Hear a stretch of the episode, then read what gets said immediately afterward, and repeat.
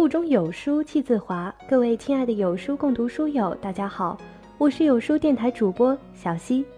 今天要分享的文章来自季羡林，不完美才是人生。每个人都争取一个完满的人生，然而自古及今，海内海外，一个百分之百完满的人生是没有的。所以我说，不完满才是人生。关于这一点，古今的民间谚语、文人诗句说到的很多很多。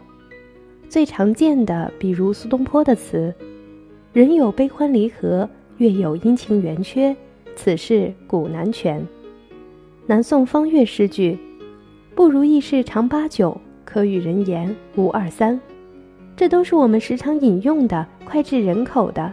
类似的例子还能够举出成百上千来。这种说法适用于一切人，旧社会的皇帝老爷子也包括在里面。他们君临天下，率土之滨莫非王臣，可以为所欲为，杀人灭族，小事一端。按理说，他们不应该有什么不如意的事。然而实际上，王位继承、宫廷斗争，比民间残酷万倍。他们威仪俨然地坐在宝座上，如坐针毡。虽然捏造了龙玉上宾这种神话，但他们自己也并不相信。他们想方设法以求得长生不老。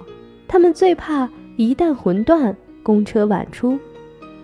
连英主如汉武帝、唐太宗之辈也不能免俗。汉武帝造成露金盘，妄想引仙路以长生。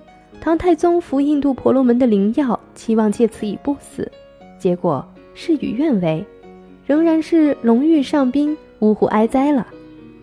在这些皇帝手下的大臣们，一人之下，万人之上，权力极大，骄纵自私，贪赃枉法，无所不至。在这一类人中，好东西大概极少，否则包公和海瑞等绝不会流芳千古，久垂宇宙了。可这些人到了皇帝跟前，只是一个奴才。常言道：“伴君如伴虎”，可见他们的日子并不好过。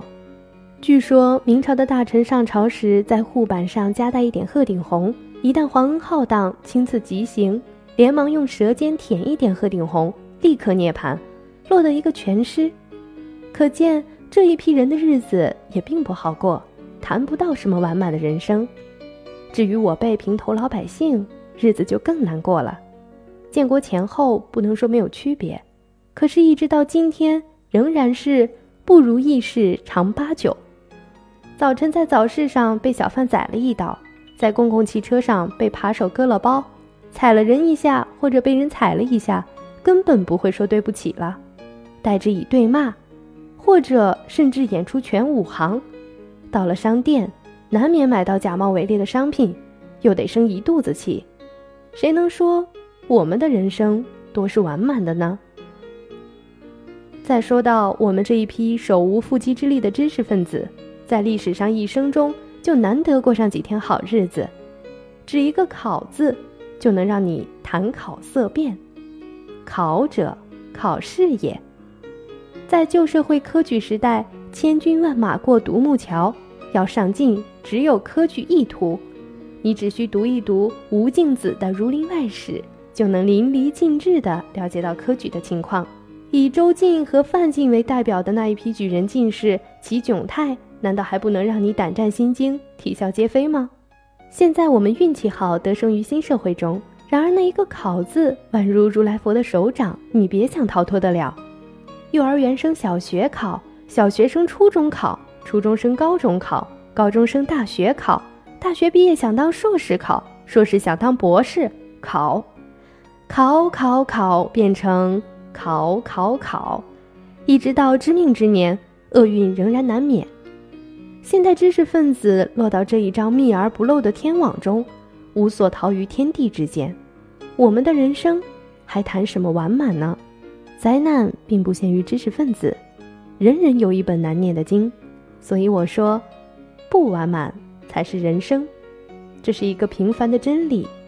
但是真能了解其中的意义，对己对人都有好处。对己可以不烦不躁，对人可以互相谅解，这会大大的有利于整个社会的安定团结。关注有书，与五百七十万书友组队对抗惰性。我是小溪，我在美丽的青岛给您送去问候。